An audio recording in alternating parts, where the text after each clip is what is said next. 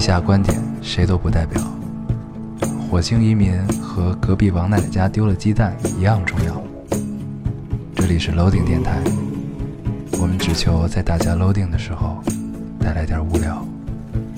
Felt like the weight of the world was on my shoulders. 大家好，欢迎收听 Loading Radio，我是老高。我是 L，新的一期又跟大家见面了非常开心啊！啊！对，这个其实一点都不开心。 这个开头我们录的有气无力啊，对，为什么呢？我们录这开头也录了十好几次，对，就包括说到现在这个阶段啊，我我们都们也说说了了很多无数次，次说了录了好几次，对因为之前为什么会这样啊？这个我们调试了很久的设备，对，我们的话筒又出了问题。对，因为之前然后也有听众反映啊，说这电流嗯有电流声儿有什么的，然后是话筒出了，一开始我们以为是线出了问题，嗯，因为那就马南那一期嘛。对，因为那期呢，我们换了一根线，嗯然后呢，在电脑上显示没什么问题，我们也没回头听。嗯，然后播出来之后，然后就有听众跟我们说这个好像是有问题这的个样电子。流声儿。对结果我们换了根线，调了一下，然后发现连节目都录不下去了。对，它就一直会出现那种实验音乐的声音。对，电子声儿，对啊那样然后我们到现在其实也不知道它到底是线的问题还是话筒的问题，对这个我得带我们解决一下解。决一下。但是我明天明天呢，我们又必须得更新这个电台，然后现在已经是周二的晚上了，对，所以我们也只能就先这么着录吧，先我们电电脑脑再录。嗯啊用电脑的话筒。对这个声音质量如果不是很好的话，嗯希望大家见谅对，见谅啊。没什么别的办法。行，那这个咱们好久没有做 free talk 了啊，嗯，对吧？是吗？是吧？应啊该是挺挺久的，对，应该是挺久没有做 free talk，所以呢，正好恰逢这个良良良道吉日啊，我嗯们做一叫期黄道吉日。黄道吉日啊，嗯我们做一期 free talk， 嗯择日不如撞日，嗯就在这期吧，嗯，是吧？这个 说的特别有道理 的样子。对啊，对。然后呢，之前浏览了一下大家留言啊，嗯，发现呢留言越来越少， 我觉得这个主要原因就是因为咱俩老不读，对，留言越来越少，越来越少、啊，因为读留言这个事儿。就会后就现在已经变成了一件特别奇怪的事儿，它奇怪在哪儿？给大家解释一下。嗯。呃，老高有时候还会跳票，对吧？如果我和嘉宾一块儿读我跟老高的留言，这就会变得很奇怪，那嘉宾也不知道他到到底在干嘛。然后我一个人读的话，等于就把嘉宾这把嘉宾晾在那儿，啊，加然后金对，然后把他晾在那儿，这样也不太好。斌子，然后如果我之前录好了读留言这个环节，其实就更怪了。然后跟老高在一块儿，为什么没也没读这个留言呢？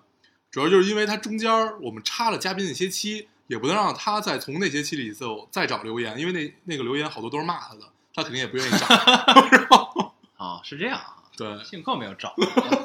对，所以就有一个规律啊，有一个很自然的规律，就是如果这期是我，下期是嘉宾，那嗯再下一期就不会有留言，嗯，对吧？就只要是这个对不是连续性的，那可能就读留言就会很怪、啊、这个对情况。然后后来大家就摸不准嗯你什么时候跳，对，所以这就也大是家都不留言了。我也是被迫的，你知道吗？真的是被迫的，就也对没办法，我也不想跳。嗯但是你老不在北京，啊就这个事儿没有确别实的也办是法没办法。对，对所以希望大家见谅啊，嗯等这个过了这阵儿，嗯过这阵儿就好了，嗯就可以持续更了啊。嗯是吧？咱嗯，们也可以把之前许下的诺都兑现了，虽然已经忘了许下了怎样的诺言。好、啊行，吧，那咱们这期是可以读一读留言的，对这期读我们一下决留言啊定往前找补一下，我们读上上期的，为就了跟老挽救高那期挽，救一下我们的留言数，对让我们我们留言不数能好看一点，不能把能这光停留在几百万留言，对怎么也得上千万对吧？几百万怎么够？对吧？然后我们读的是碎片时间那期的留言，啊，嗯，然后你先读一个吧，行，嗯呃，这位听众说，你们要做碎片时间这个系列的话，就想想你们， 我看见 就想想你们无疾而终的睡前故事对啊啊，你怎么回事？对是。 你这是给自己挖坑，然后自己跳， 我这你知道吗，人生到了一定的境界啊，已经不在乎坑不坑了不，是坑不坑随了，处是坑，当你看到坑，并且把它读出来的时候，这就到了人生另一个境界。嗯这个境界叫什么？嗯，叫叫不要脸，叫自嘲，明白吧？自嘲是人生的最高境界。 说的真他妈有道理，虽然我并没有体会其中的奥义趣，但是还是要做出来啊。 对行开个玩笑啊，那我也开个玩嗯笑，这个听众说，许久不来，以为电台倒闭了，原来还是有用心。问号经营的，然后他发了一个狗头 我也看见这个，对啊，其实这个留言我也挑到，啊，我们很用心的在经营，对，对，是，但嗯其是实真的就跟之前对我们的之前那个这期开头的无力的解释一样，嗯，这个确实是，就是现实的原因也无法无法抗拒，但对是真的还是在我们能力范围内，嗯我们电台一定会做下去，然后争取争取不跳吧，哎这话也说了很多遍了啊，相信老听众也听过很多次了，对，对吧？就是，但我们依然还是要无力的挣扎一下，嗯对，解还是释要一下解，释，还是要解释一下。毕竟心眼儿小，对，是 吧？嗯，行行，你我一读一个啊嗯这位听众说，年轻人有些道理还是不必要想的太过明白，嗯因为有时太明白了，就失去了努力的动力和意义。嗯，趁还年轻，尽管去经历，去折腾，什么都不要怕，不要悔，因为年轻本身就是力量。嗯， 嗯，好尴尬的停滞啊！哎，你你不你不应该接下 来你读的，你为什么你自己不接着？你不应该接着再说些什么吗？啊，就是你，你把这话递给我了是吗？啊 那我接着读另一个啊，就是咱俩一块儿说对是吧我发现这类留言还挺多的。嗯呃，这位听众说，我呃现在我觉得年纪轻轻就把什么都想明白了，就不愿意努力了，嗯，这是跟这是一样的。对啊，我觉得这事儿分两面看吧，一个就其实其实这么理解的是没有特别，我我感觉啊是没有特别用心听咱们那期节目的。嗯，哦呃，那期你其实说了一个物极必反的道理嘛，我说了一个否极泰来，嗯对，就是这么一个，相当于相当于是一个你想明白了，然后你就也许就真的明白了，你就会会为它而之而奋斗。嗯这个道理就像你从小到大不愁吃不愁穿，然后那你那你长大了以后，自然就不会说我一定要混混一口吃的，混或者混一口喝的，再去努力，你肯定就要。为别的一些事儿，为你的精神世界，或者为你更好的物质生活去努力一些，我觉得这是一样的。嗯所以，这我呃我觉得我我想说什么啊？这个嗯这事儿是这样，呃， 上期其实是由马南的那两张截图，嗯，我们引出了这个话题啊，嗯就是我我谈了一些我自己看了这两张图之后之后的思考，嗯对吧？在否在在我在因为我刚才说的否极泰来之前的这个状态，是跟这两位听众的留言的状态是一样的，对，就是也是很那个绝望、无奈，就是也不知道该就是一个什么样的姿态去面对这样一个我当下认为的终极的答案啊。嗯，对，大概是一个这么这么一个状态。然后后面他之所以没说这位这两位听众没有用心的听，是后边我讲了一个，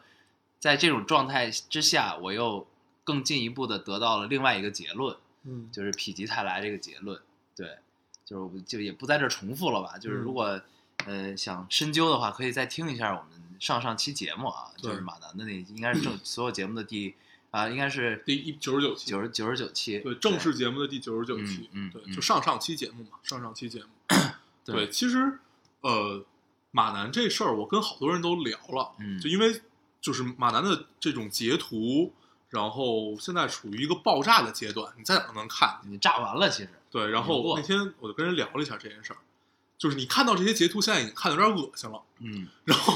我们最后就聊明白一件事儿，什么？毕竟我还没有在洛杉矶能看见好莱坞的一个大 house，所以你该干嘛就去干嘛就好了嘛，嗯就不用在乎剩下那些东西了。嗯所以就是你人生进行到每一个阶段的时候，我们只聊，我们毕竟才二十多岁，我们也只能聊我们在这个人生阶段我们的一些感悟。那可能到我们三十多岁的时候，如果电台还存在，我们就是另外一套说辞了。那可能到四十岁的时候又不一样，所以这个是随着人不断的改变和你经历的事儿不断的磨合你自己吧，你最后会得出来一套属于自己的人生体系。嗯我们只是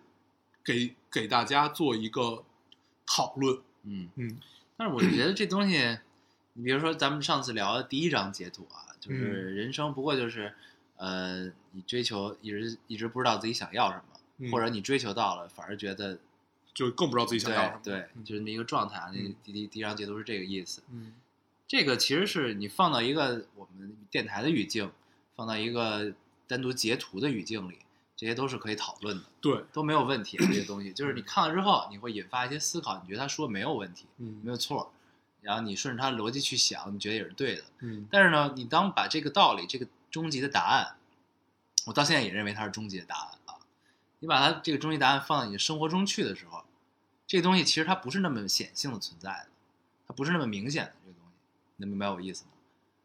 嗯哦，你问我对嗯，就是当你你应该捧捧哏嘛，这会儿知道吧？失误失啊误，开个玩笑啊，对对，你放到你生活的语境中的时候，它就不是那么显性的东西，嗯这个东西它是存在的，但是呢，你也许你的人生中，在我说的极端一点啊，就是你人生中你活到现在，你想要的东西你从来没有追求到过，嗯这个答案对你来说其实是不起作用的，嗯你明白我意思吗？嗯或者说，当你追求到了，你感受到了这种空虚，这种依然不知道想要什么的状态，那你人生走走停停，你总会发现下一个你想追求的东西。嗯，当你真的发现这个东西是你想追求的时候，你知道这个答案其实也是没有用的，嗯因为你不能控制你自己的欲望。对，你要可以你就出家了。对，这个欲望不是一成不变的，是随着你的财富累积也好和你的精神世界的累积也好，它是不断变化的，所以欲望永远是没有止境的。嗯对，是这么一个事儿。嗯然后我觉得可以聊一下关于金句的这个道理啊。金句为什么大家都觉得它特别扯淡？因为它所有的金句都是抛开语境不谈的，嗯就是这个金句在哪都能用。对，抛开语境不谈，所有事儿大部分都是扯淡。嗯对，就像我们说一个东西有毒一样，你如果抛开剂量不谈，那就是耍流氓。嗯就你比如说，你每天吸入空气有毒，嗯那可能你最后累积到六十岁你会死，但是你二十岁的时候，你吸二十年是不会死的，所以这是一个剂量问题，就跟 你换算过来就是一个语境问题嘛，嗯对吧？然后，所以我们能做的是从金句里总结出自己的人生嗯到底有没有用，嗯我觉得其实意义是不大的。嗯我们只是看到了一个问题，然后回想到自己，也许认为它是一个终极答案也好，嗯然后你真正，嗯，怎么说，就是真正可贵的地方吧，就金金句带给你可贵的地方是你背后的思考。你可以像老高一样，你思考过后有一个否极泰来的过程，你也可以思考之后变得更绝望，但是这个更绝望中间也是充满着希望的，因为你在思考，嗯对吧？嗯嗯，其实就这么一个道理。嗯，行，你还有留言吗？呃，还应该还有，对，那你再读一个。我看一下啊。嗯等会儿啊，我打开手 机。对对对， 这位听众说，突然有些有些许疲惫，暑假时间在家待久了会中毒，嗯呃，会有些许空洞，没有了生活的信仰，可又可是又不想开学，不想离开父母，不想去那个面对万重压力的地方。马上要应聘了，其实会有很大的压力，因为自己想要做的不是自己喜欢的，可是又没有办法脱离，可是又没有办法脱离。嗯这个状态非常有趣啊！这个状态我特别觉得，像几年前的自己。对对对对，确实是确实是特别有意思。对，我给大家聊一个聊一个我这周回来之前发生的一件事情嗯啊。我坐在一个球场里，然后呢看别人踢球，台下有呃坐在底下的有一个有一个就不知道在干嘛的一个路人路过，然后走进了球场，恰好坐到了我的边儿上。然后呢，我也没理他，我就依依然坐在那儿自己玩儿。球球场里有俩俩座儿，不是，他他就就故意坐到你的边儿上。他就是恰巧坐到了我边上，球场没你想的那么大，啊就是一小球场。嗯嗯，然后呢，坐到我边上，然后我正待着的时候呢，他突然跑过来跟我攀谈，还很有很有趣。我一开始觉得他不怀好意，后来呢，这个聊了之后发现应该是一个不带什么目的性的谈话，嗯但是他可能因为觉得我比较亲切，长得，然后就过来了。他就先跟我攀谈，自我介绍特别正式，嗯说我叫什么什么，我今年多大？我记得他应该是十八岁，一个嗯小男孩儿。然后说他在家里这个跟家里来到这边做生意，然后呢很那个，很就是虽然是为了让自己生活更好，但是呢他有些迷茫。他呢，他跟我原话说的是我向往自由，我向往不那么墨守成规的生活，大概的意思啊。不，我向往自由是他的原话。然后呢，他就问我能不能给他一些什么建议，你明白那种状态吗？那种状态让我觉得有些无厘头啊。嗯他这么问我，当时呢，就是我是一个特别不会拒绝别人的人，你知道吗？就是尤其是在那个环境下，就是他坐在我边上，然后我在做我该做的事情的时候，然后他突然跑来跟我说话，嗯如果我特别粗鲁或者怎么样的打断他，然后不理他的话，那个局面会让我也很尴尬，所以我就继续跟他聊了下去。嗯，啊，然后但后边再聊什么我忘了。然后后来他就希望我给他一些建议，就是他现在这么一个状况，他不喜欢现在的这么一个生活状态。然后呢，他想摆脱，但又不知道该怎么摆脱，他又有些矛盾。但是他向我自由，这么说的。后来我跟他没有没有太多的交流，然后就就做了一些就是礼尚往来的对话，你知道也没什么意义的这些对话。然后后来，呃，临走的时候，我跟他说了一句话，我就说，就如果你真的想就摆脱这个东西，我的我唯一的建议就是多读书。嗯嗯，我唯一的建议就是多读书。嗯对，因为他当时已经不再上学了，嗯，你知道，十八十岁，八岁对不再嗯上一个学，十八岁男孩儿不再上学了。我跟他说你你还年轻，然后你能看到东西还很多，就是但这个时候我觉得我的建议就是多读书。嗯，但是我觉得他应该没有明白我的我的意思，你知道吗？就是多是怎样的一个男孩儿？就是一个这这很典型的南方男孩儿的样不子，是，就是是是是那种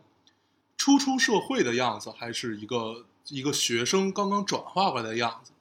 初入社会吧，初入社会嗯的一个样子，初入社会，嗯嗯，对，我特别怕跟这种人聊天儿，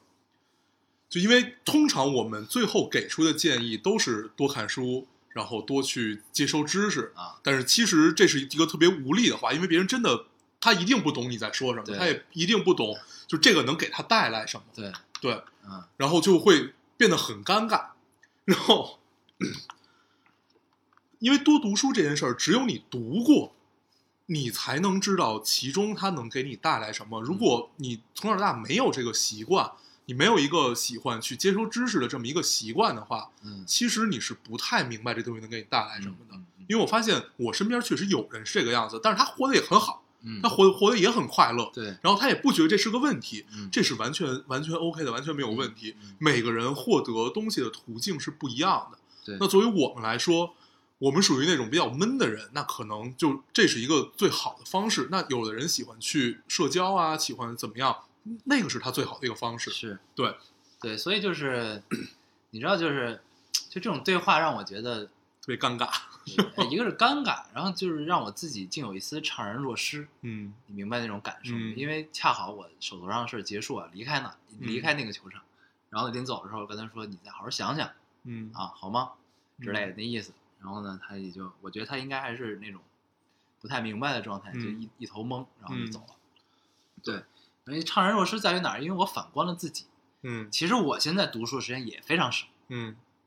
但是就是这种状态，其实我是自己知道的，嗯，但是我又无力去改对变，嗯又无力改变。但是呢，你还是愿意，因为你发现自己时间会越来越少，嗯。嗯太少了。少了之后呢，当你好不容易获得了宝贵的自己时间的时候，你这个时间其实你读书并不是你的第一优先级。嗯对我来说的话，那个时候我更愿意去玩儿，什么都不干，嗯，说白了就是什么都不干。对如果你有自己时间的话，对对，就是这个反观自己，我自己也是有一次怅然若失啊。这个就是跟大家分享一下这个感受。嗯然后咱们回到现在刚才那个留言引出这个话题嘛，然后这个留言，我觉得这个姑娘的状态跟这个有有有一些相似啊，也许不尽然全一样，嗯但是呢有些相似。所以当你没有办法改变的时候呢，你可以以一个卧薪尝胆的姿态去接受这一切。嗯对，我觉得是这样，反正就是不断的积蓄力量吧。就是嗯这段这段你可能觉得不太舒服的时光，也许是有最后回过头来看是人生中最宝贵的时光，这都是不一定的事情。对，因为现在看起来，呃，我我们应该也聊过很多次自己青黄不接的那几年啊。然后那几年给我们带来最大的收获，其实就是在精神精精神层面上的收获。嗯嗯，其他真的是有处于一个一无所有的状态。嗯然后，但是这种带给你精神世界上的愉悦感，其实是超越一切的。嗯，就当时，当时过得特别爽，就你每天也不知道爽什么，但是你就特别爽，你跟人聊天也特别爽，你玩的也特别爽，然后你干什么都觉得自己获得了好多东西一样。然后随着你不断长大，然后你学会去承担一些责任的时候，一切都变得没有那么爽了。嗯， 对，就是你的，如果你想爽，你就要放弃责任，然后，如果你拿着责任，就是你扛着责任的话，那你想彻底的像少年时那么爽，就不太可能了。嗯，对。那你现在一定过得很爽。我一直都过得很爽。我是一个特别喜欢去避开责任的人，嗯就是如果如果不是我一定要去干嘛的话，我就喜欢去避开这个责任。对，好啊，这个还有个留言啊，剩剩下有还有两个都是比较调侃的啊。嗯，你听众说小厨娘，上期有小厨娘啊，为什么刚聊完责上上任期，聊完责任这事儿你就聊这个？啊？小厨娘真的好可爱， 真的吗？你是引我上套了吧？我都安排好，这一切都安排好，我回来一趟不能白回来， 你知道吗得？挑点事儿。都是安排啊好的啊。对，这个这位听众说，小厨娘真的好可爱，光呃感觉光听声音就能看到她乖乖的坐在那里认真听着两位神侃，嗯一，边努力的插缝说上两 句，真想摸摸头。对嗯但有的时候真的是这样，就是如果一聊嗨了就对忽略对了。对对， 我看上期有好多这种留言，然后就只要只要，所以 你都没挑，你特地都没有挑。对啊，我说你真的，你过得真的太爽了。而且只要他一来，然后评论下面都是这个样子，嗯就是你为什么不让人说话呀？就说咱俩，啊你为什么不让人说主要话是？说你，你知道吗？对没有没有你为什说么你不让人说话呢？就咱俩那那会儿就处在一个聊嗨了的状态，嗯然后本来说上上集还要聊一聊韩剧，对，最后时间不够压根儿就忘了这事 儿了，你知道吗真的是忘了。然后都都已经我都已经剪完了，嗯然后再想想，哎，咱们不是还要聊两句韩剧呢、 嗯，但是这期补回来，因为我们也不怎么看韩剧，啊？对，啊，嗯，但下是回据说机最近有一会个特别火的韩剧还不错，叫《W 两个世界哦，好像如果再看那》，个，说那个脑洞特别大的嗯韩剧，它还没出完，还在出，有时间我觉得可以看一下。嗯，对行，那你看完跟大家聊一聊，行行行，嗯好，你也得看 啊。最后一个留言啊，这位听众说，这一期聊出了第一期的感觉。啊，这嗯这条留言我看见了，对，嗯，这条留言其实是对我们莫大的鼓励，对，真的是，真的是。为什么呢？不是说我们第一期有多好啊，嗯，是因为我们第一期就仿佛这个节目只有第一期一样。 对，所以就是，呃，怎么说呢？所以第一期对于我们来说是一个形容词，就是一个重要性的问题，嗯对对吧？就是你做的好坏标准的问题，因为好多人，好多人因为第一期节目跟我们认识嘛，与我们相相遇在嗯这个电波中啊，对，嗯，我第一期我觉得咱俩状态属于一个做严肃新闻的人，它是一个有点病态的认真。嗯对，就这个病态是来源于你你太紧张，嗯对，然后低气的时候你又想跟大家呃足够的表达自己，言之有物，对，对，然后想说得出来每一句话都负责任，对那这样的话你就不能爽，对，你就聊不爽后来我们到第二期的时候， 第二期我们录了两遍，你还记得吗？啊，对，然后第二遍的时候就跟第一期一样，就是那那种特别严肃，然后说每一句话都特别认真的状态。嗯然后我们决定还是用第一版，第一版就是后来大家听到第二期的那个样子，就是比较嗨，就特别爽，也不想负什么责任，嗯，这个样子。后来就慢慢这个电台慢慢越来越不负 责任，所以我们慢慢不断地在强调自己对是一个有社会责任感的电台。对你看这些伏笔都连上了，电台一直走， 走了一百多期，然后呃，我们渐渐的也找到了状态啊。我觉得这个状态其实是从咱们三四十期的时候。嗯慢慢进入到了一种语境，就是拿来什么都能聊的一个语境了。嗯嗯然后后来就可以特别自信的跟嘉宾说：“你你说吧，你说什么都给你圆回对，我来。们就是口贩子，到最后就是一口贩子。因为一开始第一次请嘉宾的时候呢，应该还没进状态”吧， 嗯还会对一下，嗯，大概就是对聊大概怎么聊聊的方向，之之前会见个一两面儿，对，约先见在见嘉宾，然后对，约在咖啡彼馆里此怎么熟样悉一下这怎个么样对，套路 啊。然后后来没没事儿，你直接来吧。对，到后来请嘉宾，你直接对录吧，对哎，随然便后来，曾经有好多个嘉宾问我，咱们怎么聊聊什么呀？我说没事儿，但是我递话给你，嗯你就顺着我话说。最好的嘉宾就是那种我递给他话，他能一人聊十五分钟的。嗯，对，就像就像周周公子那期，然后 对他真的一人说了十五分钟， 特别棒。嗯，这是一个最好的最好的嘉宾。然后后来还有就是，我发现听众也能听得出来，就是你跟这个嘉宾熟不熟。嗯，你跟嘉宾的关系是一个怎样的一个状态？嗯其实他们都是能，然后我后来听，我也能听得出来，嗯，就是是一个怎样，因为你发现跟熟的是没有一个试探的状态，，对，哎嗯你跟你不熟不太熟，或者说你不太生活在一起的嘉宾，你跟他们聊天的时候是有一个试探的状态的，就是你会先摸一下他的底线啊，或者先摸一下他的套路，嗯是一个这样的状态，嗯，然后别人录节目要试探人家底线，就是试探一下他什 么能说，什么不能要试探人说家。底线， 我跟你说，上期节目特别逗，上上期节目跟那个小李一块儿 录，你你你应该没见过他，然后就是他全程都是一个某导演、某电影、嗯啊就这样的一个状态，因为他是圈里人嘛，所以就。哎很严谨 对，就后来我后来但是但是大家还是把那个，就因为通对啊过他让号的儿只言片语，比如说上回我们说了那个呃某魔魔幻巨制，嗯然后然后投投资方特别想换导演，呃然后，然后他老婆是个编剧，然后大家，然后我说我给你们总结出来，然后大家就已经联想出来这是谁了，特别好，在这我们就不多说了。啊，对，嗯行吧，然后嗯我们留言就读到这儿，嗯，然后留言读了多久？我觉得读了好久对，读了二十五分钟，啊。嗯那，这期节目快结束了对，我们再聊个三五分钟就差不多了。 啊，啊最近特别火的是奥运会啊，啊，咱们正式进入这一期主题了啊这期还有主题呢，Free Talk 嘛。啊，嗯咱们之前呢在干嘛？在读留言。之前读留言，你环节要鲜明 啊，好的，对不对？你嗯，太有社会责任感了。对，奥运会你看了吗？没有嗯，我还看了这几个个话题结束了。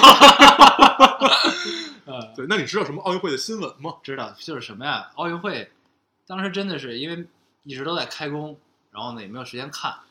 但是呢获得奥运会资讯的途径基本上就都在微博上，嗯就是谁赢了谁输了，嗯谁拿金牌谁没拿金牌嗯这个事儿。然后之前我记得什么痛失首金这个事儿还引起了一个热烈的讨论啊，你记得吗？讨论什么呀？就是你的你的这个新闻标题该怎么出，你的话该怎么说？哦？为什么叫痛失首金呢？为什么不是喜得银牌呢？嗯，对吧嗯？嗯，就这个角度的问题，对，就是你该以一个怎样的标准去要求我们的运动健儿，对吧？就大概有这么一个讨论，嗯，但最终你就是也没个结果，应该我记得。这事儿不会有结果，对这事儿就是大家讨论一下。对，就是讨论。但是我觉得讨论就是好事儿，嗯，就是能一就是这事儿搁上一届是不会讨论的，嗯，然后这届会讨论，对。哎然后下一届也许发就现变了。了，这这一个特别特别有一个特别奇怪的现象，嗯，在奥运会开幕的前一天，网上还没有任何奥运会的消息。你记这得吗？我倒没没注意。就是不是网上，就说微博吧，啊你不用搜它，就微博就是一个获得信息的途道渠渠道嘛。嗯，之前还是什么，就是说里约怎么败了，这届怎么 惨，对对这对我知道。对。然后从第一天开幕之后，嗯，正式这个项目开始比了之后，然后铺天铺天盖地。地全是奥运会的消息。嗯当然，这跟背后媒体的这个引导，这个这个侧重方向也是有关系的啊。但是确实就是突然间铺天盖地就出现了，对，嗯，因为毕竟四年一次也是个盛对，会一，个盛会，对啊，然后，嗯，大家都说这是史上最烂的一届奥运会啊，嗯，说那个游泳池里的水都变变啊少了。啊，那你看了吗？没就游泳池水第一天是蓝的，第二天变绿了， 是特别场逗。馆里的水呃，它的它的那个跳水是在室外的啊，啊、比较比较怪啊。嗯然后 反正第一天是蓝色儿，第二天变绿了。然后我后来还关注了一下它是怎么变绿的，然后反正就是说，好像有有人往里头，就他们那个清洁工好像不太懂，往里头倒了什么八十吨还是不是没没有八十吨，就是反正倒了好多什么，就是那个就跟氯气啊什么那玩意儿，嗯我我不知道是什么，肯定不是氯气，然后导致了它可能产生了化学反应，怎么样怎么样，啊？然后最逗的是，吕约说：“那这就先不换了，反正跳水比赛还有一天就就已经结束了， 嗯呃这个太拼了，得过且过，哎对得过且 过，这个太别特太像南美人的性格嗯了，特别混。呃活在当下。对，就真的是他们，就你看南美的球队，就足球队就能看得出来啊，什么阿狂根放廷啊、巴西啊这种，奔放，对，然后他们球员的寿命都没有，就梅西是个例外，但是他们其他球员的寿命不是寿，就是职业职业生涯职业生涯都没有很长，嗯就因为他们他他们太奔放，他们特别喜就是过度消费自己嘛，是消费自己的一身般体，这个出了名儿，赚了钱之后就嗨了，对嗨了之后就消费，对，消费，然后吃喝玩乐对啊，然后最后就就早早的结束了自己的职业生涯。对嗯，确实是。对，但是就是相对于欧洲球员，他们的职业生涯会包短很括多。当时巴西的有一个那个小罗小罗、大罗都是罗纳尔迪尼奥，他其实比大罗要、要更快，对他就是一个妖人，对突然出现了，特别牛逼，巨对嗯牛逼，然后瞬间消失了。两届世界杯对，嗯，就一下就对就就不行，他肚肚子也起来了，对然后也没有以前风骚了，对，对，但是他永远是传奇，嗯，对就一下就不行。也算留算留下一段佳话。嗯，然后我觉得我们可以聊一聊，就就最近网上一直在骂，哦在骂这个，不管是霍顿也好，啊，霍顿这事儿你知道知道吗？澳澳大利亚的运动员，啊对对对说这个说孙杨孙杨那个兴奋剂对，啊，然后不管是骂霍顿也好，还是说说那个就是里约裁判也好，对，其实我觉得这事儿在体育赛场上挺正常的，嗯然后就是呃运动员之间互相嘲讽。嗯，当然，这事儿上升到一个国家的状态下就没意思了。嗯我觉得在运动员之间互相嘲讽，我觉得在运动上是一件挺正常的事儿。就这事儿，它不是有没有体育精神。嗯，我觉得，就你包括像拳击比赛的时候，他们刚开始是会举举行那种新闻发布会，啊，俩人就是在对在吵，公开吵，对，就公开就说你你是一傻逼，啊然后说你也是怎么样怎么样怎么样，然后经常发生这种吵崩了以后，在台上差点打起来。嗯但是好多这都是新闻效果，就是为了造势嘛。嗯然后好玩就在于他们上场，然后一个人把另外一个人直接 KO 掉了， 嗯，就挑衅的那个人永远都是最惨的那个人。对，反正我觉得，而且今年有一个特别好玩的现象，今年大家对金牌没有那么执念，嗯对，然后呃，网上还有一个他们他们加了一个标签儿，叫国人国人国人什么对金牌没有很大的执念，怎么样怎么样？嗯，我觉得这是随着国家的强大，然后我们慢慢变得大度，慢慢嗯变得不在乎一城一池的得失的一个嗯状态吧。我觉得还是对，一个是这个，然后还有一个特别大的感受啊，嗯这个咱们从之前是从观众角度聊的，嗯我觉得从运动员角度其实有很大的转变，嗯你有这种感受吗？你看啊，首先啊，这个每一届奥运会的运动员基本都是年轻的，嗯，然后呢，大部分其实已经比咱们大了，比咱们小了，对对吧？我看了一次体操比赛，啊、他们说这是一个老将，九三年，对当时心里一紧。对，大部分运动员都是非常年轻的。对，这些人呢，你知道有意思点在于哪儿？就这一届奥运会的年轻运动员，跟咱们以前小时候看奥运会的年轻运动员是不一样的，嗯不一样在哪儿？他们呢就跟咱们碎片时间之前聊的一样，他们是互联网原住民，嗯，你明白吧？对，就是他们是这个时代的人。嗯然后你就会发现他们在面对镜头的时候，在表达一些自己感受的时候，你跟之前奥运会的那些运动员去比，有一个特别明显的对比，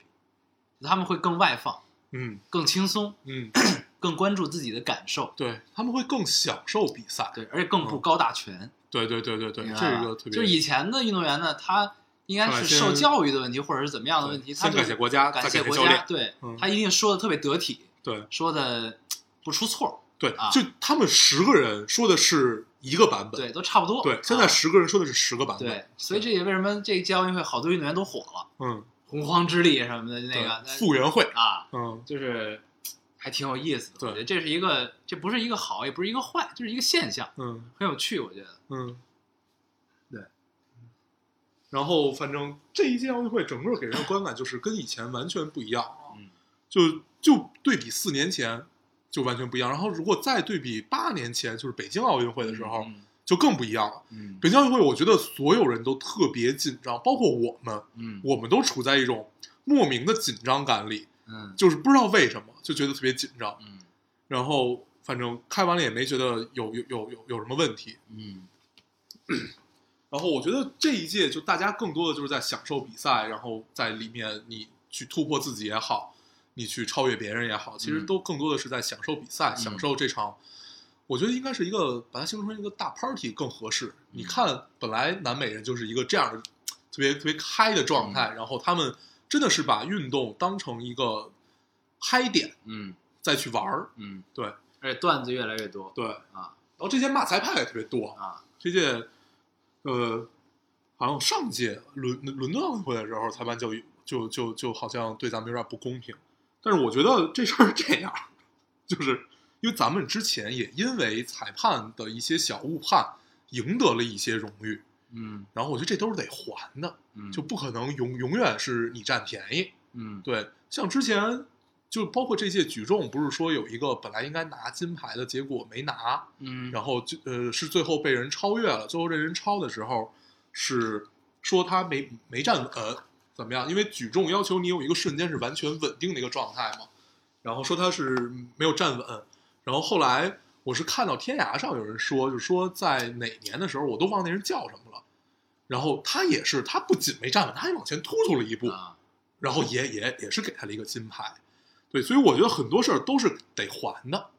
对，所以就是一步一步走，然后我觉得体育体育中误判也是 体育的一大魅力，就像足球中的误判一这样，不确定性嘛，对毕竟裁判也是人嘛。对就是当然，这个整个每个项目其实应该都是在一个电子化的进程中啊，就是想更多的能替代那个人为因素的影响。嗯，对，确实是，包括跑步也是嘛，对吧？跑步就对是到最后这都是种电子计时。对，这种是好判断的嗯，嗯但是你比如说你像跳水，你像体操，这些电子无法判断，因为它其中带着美感，带着美感的东西是电子无法做到的嗯嘛，嗯尤其体操，体操，反正因为我我我特别喜欢看女子的那个呃叫高低杠，嗯然后你会发现你以前看的时候和现在看的时候是完全不一样，一个高低杠，一个自由操，嗯，跟几年前是完全不一样的，嗯它越来越趋向于一个你对它整个人的完成的美感的要求，而不是你的难度。对对，然后以前咱们好像特别追求难度，然后能嗯拿好多名次，但是你这届就明显发现难度也许并没有那么那么的重要了。然后你就看这届那个呃美国那个女女女子的体操，那个那个人太厉害，叫拜尔斯，嗯他是一个黑人，然后 就是那种特别健美，然后他应该是现在世界上最厉害，他已经连续两届拿了女子全能王了。嗯然后他就是那种力与美的结合，就能明显出来他是比别人要优秀的。嗯对，就不光是在难度上，他真的是跳的时候、转的时候都都是比别人的力量性和那种更要美。嗯，就你作为你不懂体操，也能看出来的这么一观个感状非态常好。对，嗯所以就是其实体育也是在不断变化的嘛嗯，尤其这种像跳水啊、体操啊，你说那跑步、游泳，这是速度，有硬性对指标的。我就是追求速度嗯，我就是要第一个冲到终点。这些其实都是追求人类极限，但是像这个，就刚才说的这两个，就更更追求慢慢偏向于美感了嘛，就是你的艺术性有多高，说白了就是嗯对。所以，呃，我那天才知道，原来我们在体操协会里是没有没有中国籍，就是没有一个中国籍的人是说话算数的， 啊，就是能参与规则的制定。啊，我觉得，如果你真的想做成为一个体育大国的话，我觉得还是要进入到这些协会里面吧。乒乓球有我们能说了算的人吗，乒乓球是属于一个不用有人说了算的人，无所谓。对，就是他们好像听说是一直在克制咱对们，对从大球变成小 球这，然后也不能遮挡发球，但是这些都不重要，没有用，对，啊都没有用。还有那个什么那个个人赛，嗯你最多一国只能派对两个对对对对两个选手，然因后为避免三面国旗对同时升起之的前是尴尬，三面国 旗，然后变成两个人之后就变成两面国旗。对，啊，就真的是强，就能看出来，真是强这，届乒乓球段子太多了，嗯张继科那个。睡不醒。？你醒醒啊！这是奥运会开始了，明白吗对你醒醒，这样打不行，一定不能 蒙。太你居逗了啊然，背下来了，我看了好几遍，那太逗了。他能感觉到，他真的真的是没睡醒。嗯后来发现他常态就是这个样子。嗯然后对乒乓球男单决赛我看了，嗯就他跟马龙马龙打那场，嗯嗯马龙就特别逗， 就就永远笑呵呵的。但是他一站到球台面前，就像变了一个人一样，就好像那把拍子就是他的利刃一嗯样，就是真的是眼光很凌厉，嗯就突然之间特别吸引人的那么一个状态。啊就平常就是笑呵呵的，好像特别懵的一个状态。嗯包括张继科其实也是，嗯，但是据说张继科之前懵逼没睡醒，好像是因为有腰伤，嗯他，躺下之后一直在养嗯养养那个伤，就是躺在沙发上那对个状态。对哦，好像是嗯对，反正说法很多。然后我看了一个特别有意思的段，说乒乓球的嗯，这个，因为日本人特别崇拜咱们乒乓球我看过那嗯的选手啊，然后这个字幕解说什么都是什么什么，对什么中二对对对，对中二，还有战斗值的分析， 对什么的特别有意思。马龙那是满的，对，然后还那个段子是什么啊？就是日本网友在问嗯刘国梁不是总教练嘛，嗯，就问就是放了一个截图，问后边这个胖子是谁那是台湾网友，啊？台湾网啊，对台对湾对，网台湾网台湾网对对台湾网友就是问这个这后边这个胖子是谁？对是中国官员吗？对，他好像是他好像是全场最不懂球 的一个人。然后后来就爆 发了，也有网友就留言，就是说咱们乒乓球运动员不就叫大魔王吗？对，被大魔王打多了，是不是已经忘了远古的神佛？ 远古的神佛， 我有一个太狠他，一孔令辉去，啊，还有什么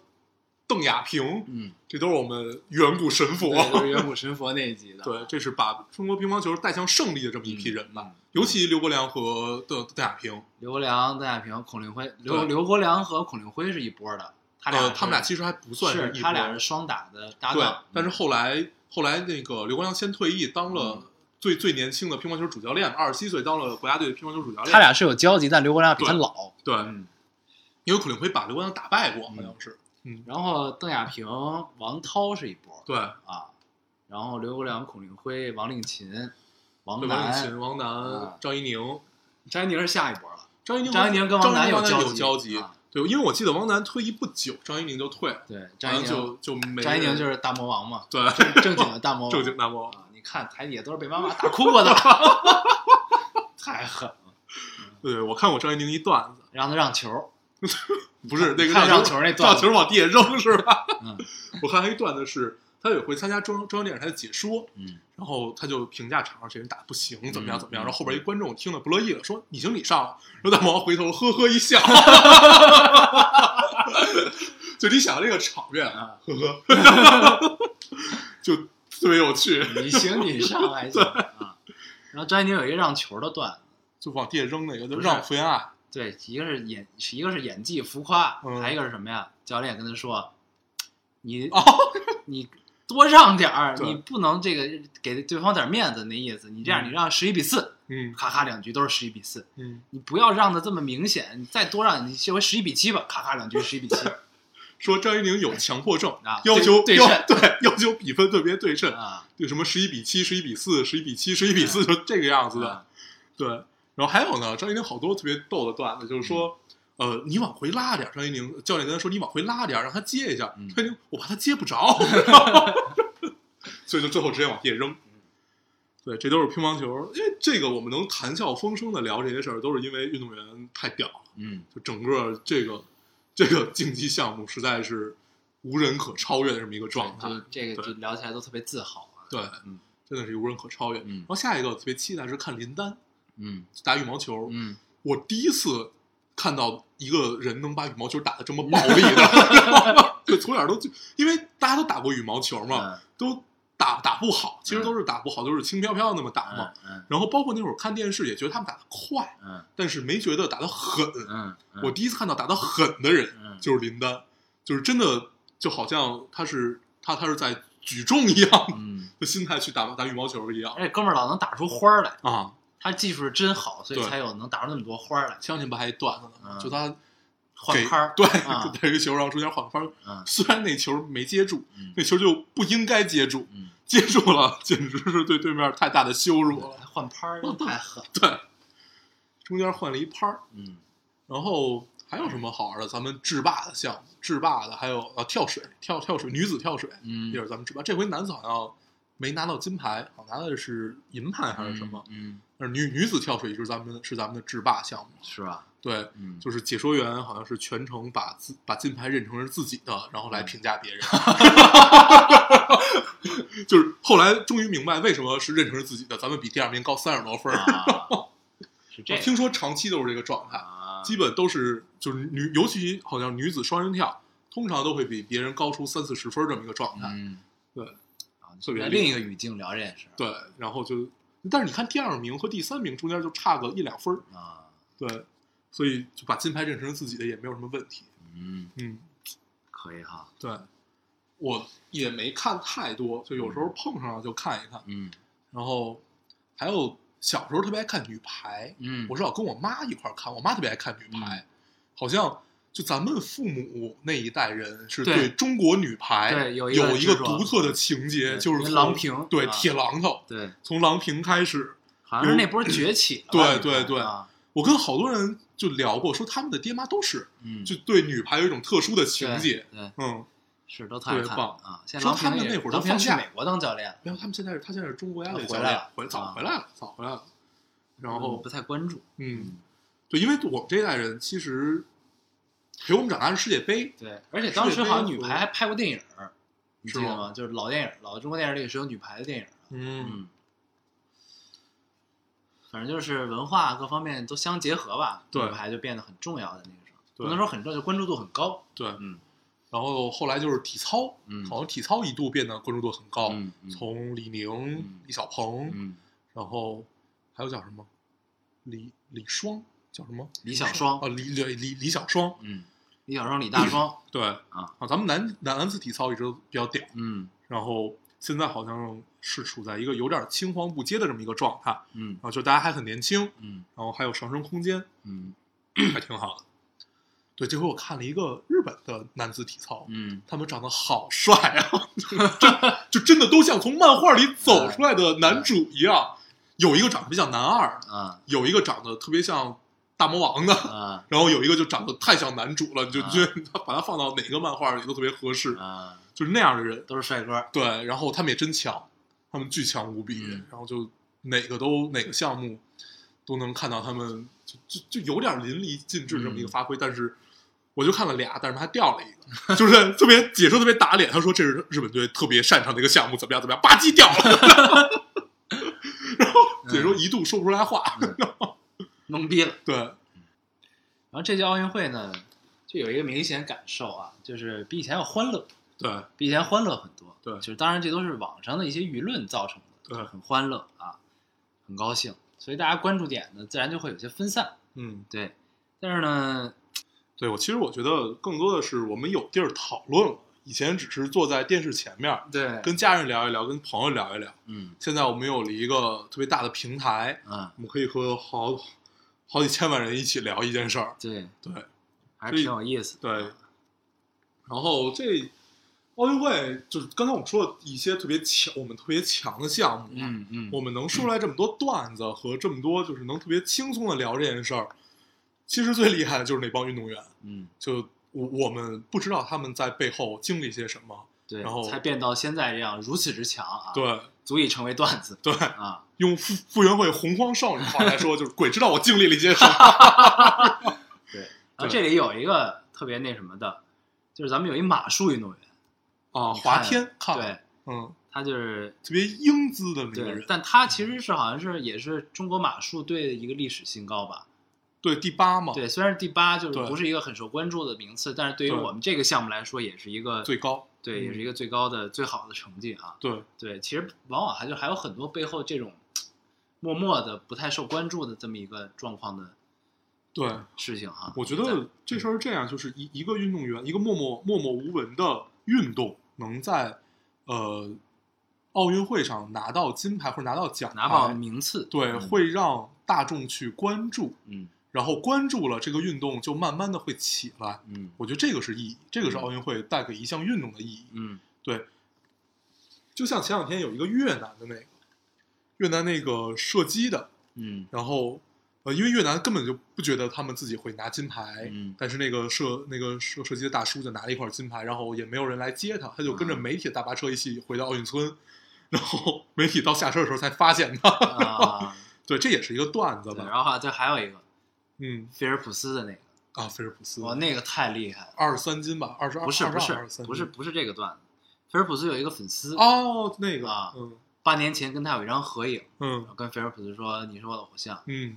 然后八年后在蝶男子一百米蝶泳的时候超越了菲尔普斯，拿了金牌。嗯，这就对是，这是传承。论追星的最高境 界。我要成为你，并且超越你。对啊，这已经不是说我要跟你在同一个赛场比赛了，嗯，而且他最后真的是超越。我觉得这个作为作为菲尔普斯来讲嗯，他也应该是高菲兴尔的菲尔普斯来讲，嗯他应该是挺高兴。对，这是这就是体育精神的对跨延续嗯跨国界的传承和延续啊。因为因为他之前也出来了好多丑闻嘛，嗯说吸毒啊怎么样，嗯但是他太强了，对， 就是啊你们再有丑闻，老子就是强。我恢复恢复，我回来训练训练，然后我照样再拿金牌。嗯他应该是历历史上游泳最多的对，了，二十三二十三只传奇，对，真的是飞鱼，嗯，他而且这届之后想就超退役越，了，对，嗯想超越也太难了。嗯，但是他零八年那那年还有说要他要退役，是吗？对， 所以这也是一个段子，对，一二年好像他就没来，嗯，嗯也就是他三届奥运会拿了二十三块金牌，嗯嗯，太强了，可以，太强了，嗯嗯，行，那咱差不多了吧？对。啊，然后其实多余的话，我们也就不就也不再尝试总结一些什么了吧，嗯嗯，反正我们还是要牢记奥运精奥运会的精神啊，对更高、更快、更强，对为了人类的进步，对为人类对极限的探索，对，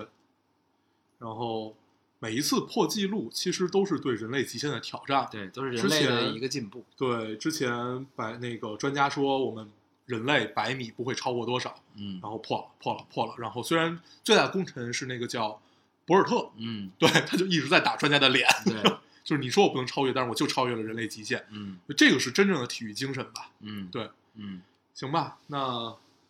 这期我们就这样，嗯，嗯，咱们还是老规矩啊，嗯说一下如何找到我们。大家可以通过手机下载喜马拉雅电台，搜索 Loading Radio 老丁电台就可以下载收听，关注我们。新浪微博的用户搜索 Loading Radio 老丁电台，关注我们，我们会在上面更新一些及时的动态，大家也可以跟我们做一些交流。嗯，现在 iOS 的用户也可以通过 Podcast 找到我们，还是跟喜马拉雅一样的方法。好，那我们这期节目就这样，谢谢大家收听，我们下期再见，拜。拜拜。故事开始在最初的那个梦中，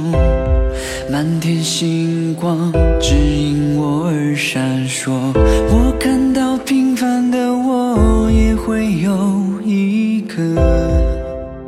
不普通。前方是未知，迎面是海风。赛人的歌会有人忘记初衷。他们说每个风浪都能够淹没我。可我会像我的休斯一样，找心中的方向。哪怕众生会在彼岸阻挡，当我需要独自站在远方的沙场，武器就是握紧我的梦想，而我受过的伤，都是我的勋章。是谁说伟大才值得被歌颂？乘风破浪后也不会一定成功，生命只能向前坚定信念的人都是英雄。可我会像我的休斯一样，找心中的方向。哪怕众生会在彼岸阻挡，当我需要独自站在远方的沙场，武器就是握紧我的梦想，而我受过的伤，都是我的勋章。武器就是握紧我的梦想，而我受过的伤，都是我的成长。哦，我会像我的休斯一样，找着心中的方向，哪怕众生会在彼岸阻挡，当我需要独自站在远方的沙场。武器就是握紧我的梦想，而我受过的伤都是我的勋章。武器就是握紧我的梦想，而我受过的伤都是我的成长。不管明天的路有多漫长，我再次起航，带着我的勋章。